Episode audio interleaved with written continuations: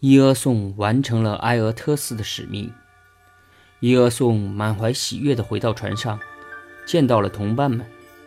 美迪亚也朝女仆们走去，他们连忙迎了过来，但美迪亚却一点儿也没有注意到他们焦灼的神色，因为她的灵魂好像浮在云雾里似的。她轻捷地登上车，催动马车，一直拉到宫中。卡尔契俄伯焦虑地在宫殿里等了很久。他拖着低垂的头，坐在一张小凳子上，正为儿子的命运担忧。这时，伊俄宋兴奋地告诉同伴们，美迪亚已经把魔药交给了他。阿尔戈英雄们都很高兴，只有伊达斯气得咬牙切齿。第二天早晨，他们派了两个人到埃俄特斯那儿去取龙牙。国王把几颗龙牙交给了他们。这正是被迪比斯国王卡德摩斯杀死的那条龙的牙齿。国王毫不担心，因为他相信伊俄宋绝对对付不了神牛，完不成播种龙牙的任务，也休想保住自己的命。这天夜里，伊俄宋在河水里沐浴，他按照美迪亚的吩咐，又给赫卡特献祭。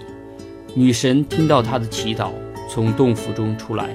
头上盘着一群丑恶的毒龙，举着熊熊燃烧的栗树枝，地狱的猎犬狂吠着围绕着他转来转去。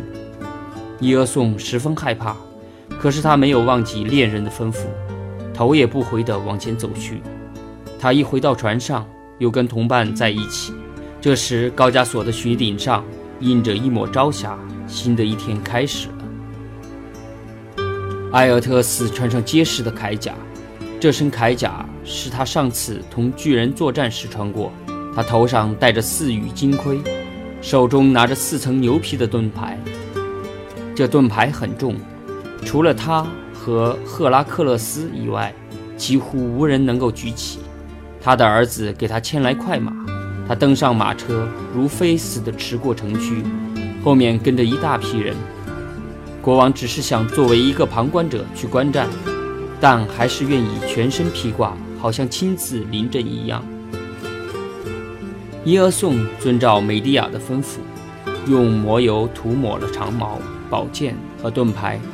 他的同伴们在他周围舞着枪，每个人都想跟他的长矛较量一下，但矛尖如山，无法将它弄弯。伊达斯十分愤怒，挥剑朝毛笔狠狠一击，但剑被弹了回来。英雄们看到后欢呼雀跃，伊俄宋又用神油把自己的身体涂抹了一遍。他突然感觉到四肢增添了无比的力量。同伴们摇船送他们的首领到阿瑞斯田野。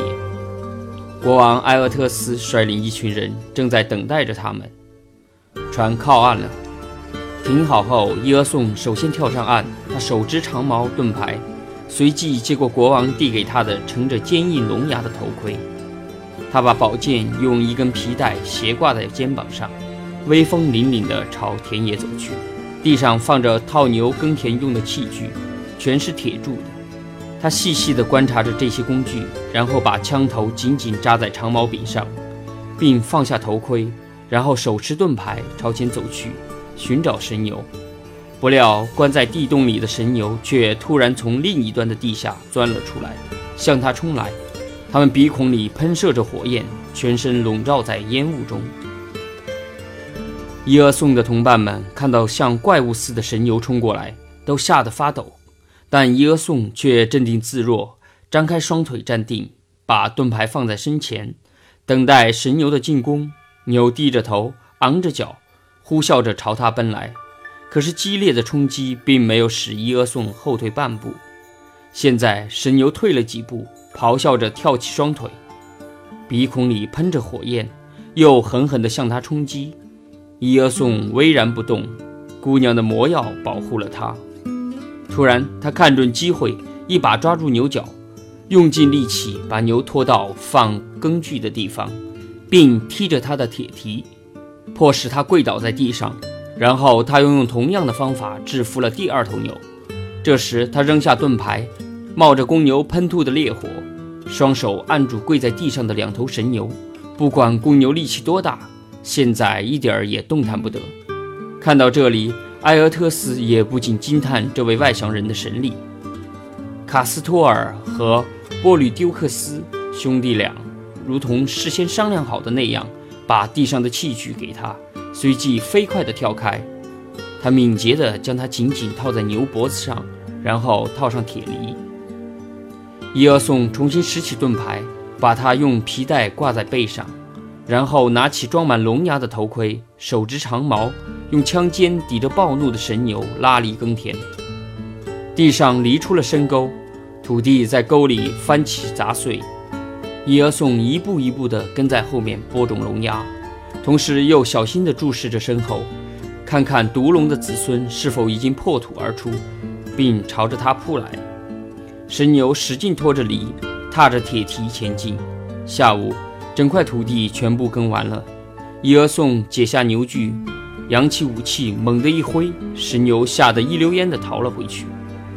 伊俄宋看到龙沟里还没有长出龙的子孙，就回到船上准备休息。同伴们围着他，高声向他欢呼，可是他却默不作声，只是用头盔盛满河水，畅饮起来。以解烈火般的干渴，他觉得双腿又充满力量，心里重新满怀着斗争的欲望。现在，地里冒出了巨人，阿瑞斯的田野里的长枪和盾牌闪耀着银光。伊尔松想起聪明的美利亚的话，便举起一块巨大的原石，远远地扔在巨人的中间，然后悄悄地蹲下，用盾牌掩护自己。科尔喀斯人大声惊叫起来，埃尔特斯也惊得呆呆地望着那块大石头。这块石头四个人才能移得动，可一二送一个人就搬了起来。地上冒出来的巨人开始像恶狗争食一样互相厮打起来，他们怒吼着互相残杀，杀得难分难解。他们拼杀达到白热化时，伊俄宋扑了过去，拔出剑，左刺右杀。